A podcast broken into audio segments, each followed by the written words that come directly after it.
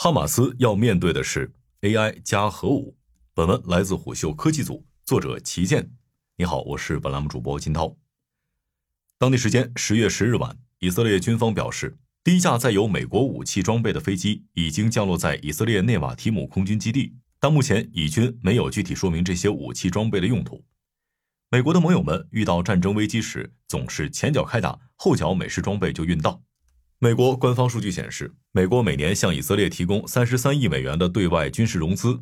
二零一六年，美国和以色列签署了一项为期十年的备忘录。从二零一九年到二零二八年，美国将向以色列提供军事援助三百八十亿美元，其中有三百三十亿美元的对外军事融资，加上五十亿美元的导弹防御拨款。虽然美国对盟友防务的支持一贯的慷慨而及时，但巴以冲突和俄乌冲突明显不同。以色列的军事实力并不需要内塔尼亚胡四处游说寻求支援。对于以色列来说，北约盟友的军事支援就像中国人红白喜事上的随礼，也就是表表心意罢了。外媒 U.S. News and World Report 在一篇报道中曾将以色列的军事实力列为全球第四，仅次于俄罗斯、美国和中国。在线军事实力调研平台 Global Firepower 在2022年初发布的国家军事实力排名中，以色列的军事实力在140个国家中排名第十八。在中东地区，以色列排名第四，位列于埃及、土耳其和伊朗之后。其实，军事实力排名很难直接评估，但以色列的军事科技实力一直是公认的全球领先。在以色列强大的军事科技面前，哈马斯的五千多枚火箭弹虽然也造成了很大的损失，但对于正常战争来说，其实也就像是原始人的刀剑和石头。本轮巴以冲突的最开始，面对五千多枚火箭弹袭击，以色列平民似乎没有特别慌张。网上流传的火箭弹袭击视频显示，多数火箭弹都被以色列的铁穹防御系统成功拦截。铁穹是以色列开发的一种移动式防空导弹系统，旨在拦截短程火箭和炮弹。铁穹自2011年起投入运营，已成功拦截了大量来自哈马斯的火箭，目前已服役十多年，是以色列早期人工智能技术在战争中最有代表性的应用。除了导弹防御系统，以色列还为他们的主战坦克、装甲车安装了一个小型的智能防御系统，名为“战利品”。这个系统可以利用迷你雷达检测接近的弹药，发射拦截导弹，对其进行直接打击。以色列披露的数据称，从2011年开始，装备有战利品防护系统的梅卡瓦坦克就未曾被巴勒斯坦的军事势力击毁过。除了主动防御以外，近年来以色列在加沙地带的很多军事行动中，还多次出现了由 AI 决策和实施的袭击。二零二一年，以色列国防军在一次为期十一天的军事行动中，全面投入了 AI 定位的火箭发射台以及大量无人机。以色列军方将那次巴以冲突描述为历史上首次大规模运用人工智能的战事。具体而言，在二零二一年的那次巴以冲突中，以色列的八二零零情报部队。在加沙使用了代号为“炼金术士”福音以及深度智慧的 AI 技术。福音系统能够自动分析军事情报，并为指挥官提供战场策略建议。这些建议在与实际战场情况相结合，最终确定最佳打击目标，并将这些数据传送到前线的每个单元。炼金术士系统则预测士兵和部队可能遭受的袭击风险，并通过通讯设备为士兵提供实时警告，同时也收集士兵的反馈，以评估下一次可能的袭击。深度智慧系统则专门用于绘制加沙地下哈马斯隧道的详细地图。通过 AI 技术对情况进行处理识别，以色列成功摧毁了敌方六百八十五个火箭发射装置。不过，AI 控制的杀人机器是人们所不希望看到的。五月中旬，OpenAI 首席执行官山姆·奥特曼在美国国会第一次参加了关于人工智能立法的听证会。会上，美国政府和山姆·奥特曼一致认为，在战场上利用无人机杀人是非常危险的信号。据彭博社报道，以色列国防军官员表示，目前以色列的 AI 战争系统都在人类操作员的监督下，每一个目标及空袭策略都需要经过人类的审查和批准。不过，这种技术目前还没有受到任何国际或国家级别的监管。耶路撒冷希伯来大学的国际法讲师、前军队法律顾问塔尔米姆兰认为，任何一个小错误都可能导致一个家庭的毁灭。如果人工智能出现计算错误，而且不能为其错误提供解释，那么这个错误应该由谁来承担责任呢？而除了先进的常规武器 AI 武器外，以色列可能也有核武器。近期，以色列利库德集团的一位议员戈特利夫在社交平台上频繁发表极端言论，其中一条推文声称，以色列军队应使用核武器回应哈马斯的袭击。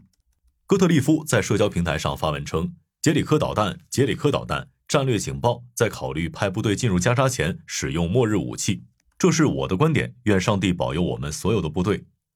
国际裁军组织的一份报告就曾提出，以色列研发的杰里科系列弹道导弹具备携带核弹头的能力。在美国新闻周刊的报道中，也援引了一位高级研究员的话，他认为，对以色列来说，这种随意的言论可能更具破坏性。因为以色列甚至不承认自己拥有核武器，因此可以间接确认，以色列认为拥有核武器对其形象不利。其实，以色列的核武器问题一直是国际上的一个敏感话题。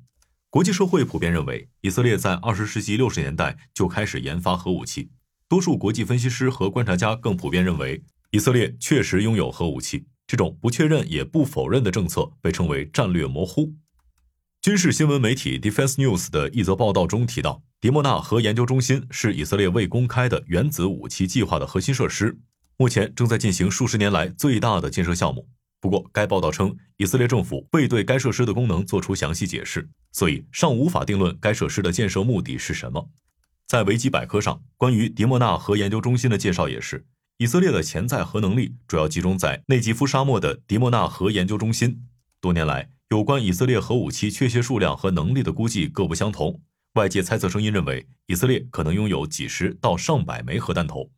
不过，由于以色列并不承认自己是核武器国家，到目前为止，以色列也没有签署过核不扩散条约。而虽然美国一直对以色列有军事资金援助，而且为以色列提供了大量的 F 三五联合攻击机、F 十五战斗机，但以色列在军事上并不依附于美国，且一直是美国的军火供应商之一。美国国际贸易管理局统计的数据显示，以色列国防开支平均每年约一百五十到一百八十亿美元。截至二零二二年六月，以色列有六百一十八个活跃的对外军售案件，价值二百六十四亿美元。以色列的主要国防出口是导弹、火箭和防空系统、培训和指导服务、无人机、电子雷达和作战系统，以及有人驾驶飞机和航空电子系统。有趣的是。备受外界关注的网络和情报系统销售的出口额，目前仅占以色列国防出口总额的百分之四。另外，以色列与美国国防工业的军事和商业活动也很活跃。当地军工企业会从美国采购军事装备的零件和子系统，加以改装或附加以色列的军事系统，再出口回美国。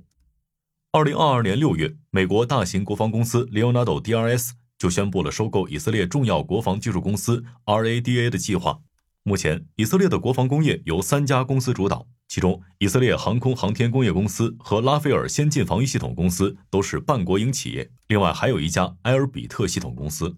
这三家公司提供的设备包括太空和机载侦察系统、雷达系统、无人机、航空电子设备和光电系统、弹药、坦克和装甲运兵车。同时，他们也生产结构部件和零件，并进行运营维护、修理和升级设施。此外，在军工领域，以色列还有数百家活跃的中小企业。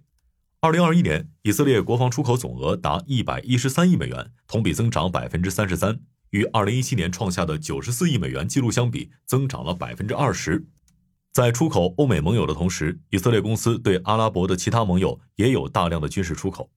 自亚伯拉罕协议签署以来，以色列与摩洛哥、巴林和阿联酋等国家都有军事交易。二零二一年。这些国家对以色列的国防系统和服务方面订单达到了八亿美元。二零二一至二零二二年间，以色列还向摩洛哥出口了价值五点六亿美元的巴拉克巴地对空导弹系统。以色列国防部国际防务合作局估计，以色列对阿拉伯国家的国防出口将在二零二二年突破十亿美元大关。